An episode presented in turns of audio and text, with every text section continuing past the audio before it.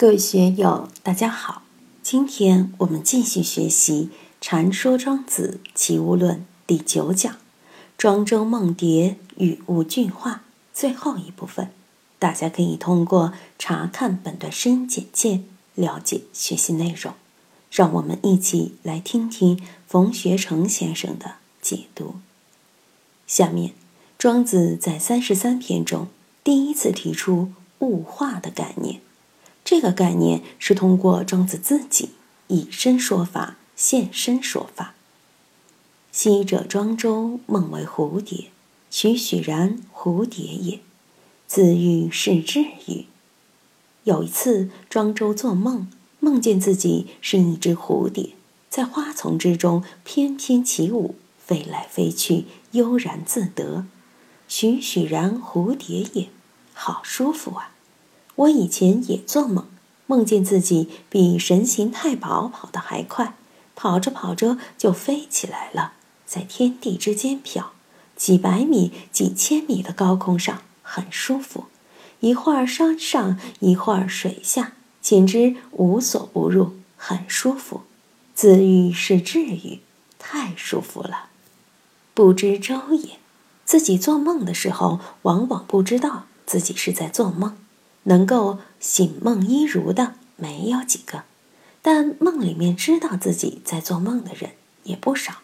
知道自己在做梦，你也未必就是圣人，未必就明心见性了。只不过那个时候你的睡眠还比较浅，自我意识还比较强，知道自己在做梦而已，并不是佛教里面说的醒梦一如。俄然教则曲曲然周也。醒了，我还是庄周，不是蝴蝶。我们想一想，自己在社会上生活有没有这样的感觉？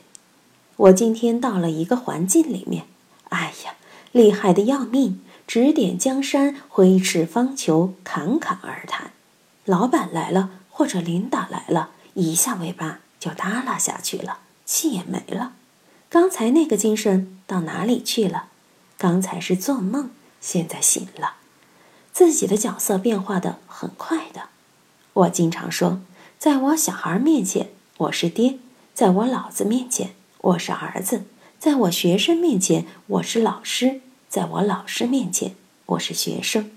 面对着年长的、年幼的，面对着这样那样的人，自己的位子在不断的变化之中，在这个变化之中，实际上我们都在一个梦接着一个梦的。不停折腾，我们能清醒吗？在这么复杂多变的关系之中，能够真正的认识自己的位吗？用佛教的话来说，就是自己站稳脚跟没有，摸着鼻孔没有。能够这样活得清楚明白的人并不多。我们老是在这个关系之中折腾，当关系很顺、处于优势的时候，栩栩然。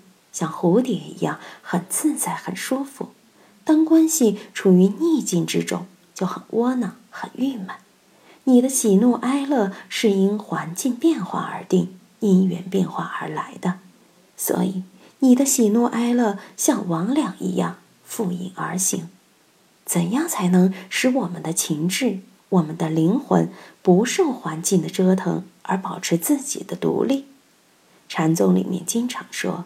历历功名，不受因缘所忽悠而保持自己独觉的状态，不容易呀。不知周之梦为蝴蝶语，蝴蝶之梦为周语，到底谁是我？禅宗里面经常说，谁是自己的主人公？眼耳鼻舌身意是自己的主人公吗？心肝脾肺肾谁是老大？我们听谁的？我们的喜怒哀乐来来去去，谁在调动喜怒哀乐？我们为什么不能做主？到底什么是我？真如自信是我吗？佛教里面讲无我，这个无我是怎么回事？既然都无我了，还和我有什么关系？涅盘经里面讲常乐我净，这个常乐我净的我和这个无我。又是什么关系？这些都是需要我们在修为之中把这些感觉弄清楚的。舟与蝴蝶则必有分矣。庄周与蝴蝶是有差别的，但感觉是一个。一会儿感觉我是蝴蝶，一会儿感觉我是庄周，一会儿我是老大，一会儿我是老三，一会儿我是老幺。这个感觉和这个分到底怎么回事？庄子在《天道》中写道：“有个人叫释成奇，去拜访老子。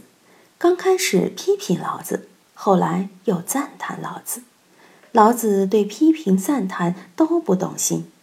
你说我是牛，我就是牛；你说我是马，我就是马。为什么呢？在造物主面前，你算什么？我又算什么呀？今天可以成为座上宾，明天可以成为阶下囚。”今天可以腰缠万贯，明天可能一文不名；今天可能是大明星，明天可能就臭名远扬。这些都是物化，把这个看透了、看通了，就与万物融为一体了。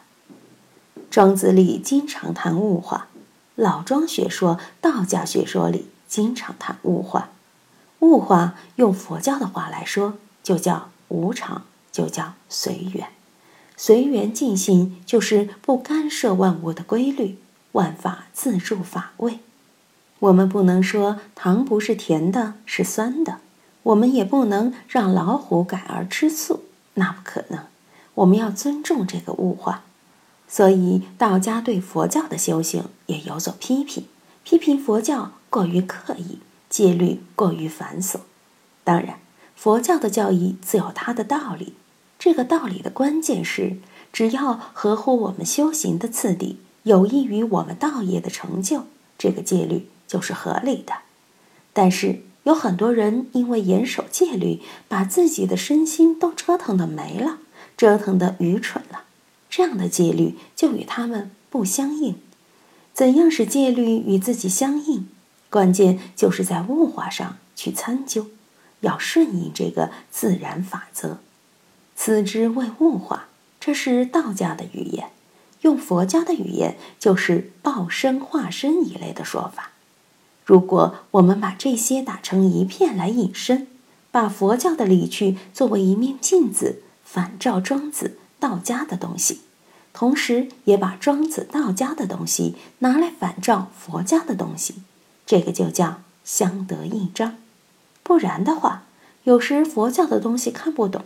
道家的东西也看不懂，两个都高，在高明之间让他们来打打太极拳，你看到精要之处，感觉就不一样了。佛家唱独角戏不精彩，道家搞单打也不精彩，让他们打混双就热闹多了。如何能通达物化？我们能不能积极自觉地参与物化，认识自己的法身？我们如何认识自己的法身？佛教说，你要明心见性才行。心性就是法身，心性就是物化的根基。但是我们凡夫被禁锢在我们的知见之中，禁锢在那种影子的影子的喜怒哀乐和烦恼之中。这样的话，你就找不到这种感觉。如果你能够超然于知见，超然于喜怒哀乐和种种烦恼，超越影子的影子的影子，你就可以通达物化，就可以明心见性，就能体会到物化的妙用和妙趣。那时举手投足都是物化，都是妙用。禅师们说，运水搬柴都是神通妙用啊。怎样才能体会到这种感觉，从而发出这会心的一笑呢？这个就不容易了。庄子从多处来证明起物的境界。起物论是微言玄义，从天籁起论而求真宰，真宰又何以求之呢？然后又有如墨之是非，非但如此，对知识、对认识进入了深入细致的剖析。才有是亦一无穷，非亦一无穷的那套东西。接下来又有六合之外，圣人存而不论，巧力不能得等。通过这些来揭示智慧、思辨以及生命的局限性、有限性。这一切的一切都不足以明了这个真在。那么，真在又何以求之？只有通过莫若以明、与诸庸这套，成为智人，才能使自己达到智人的境界。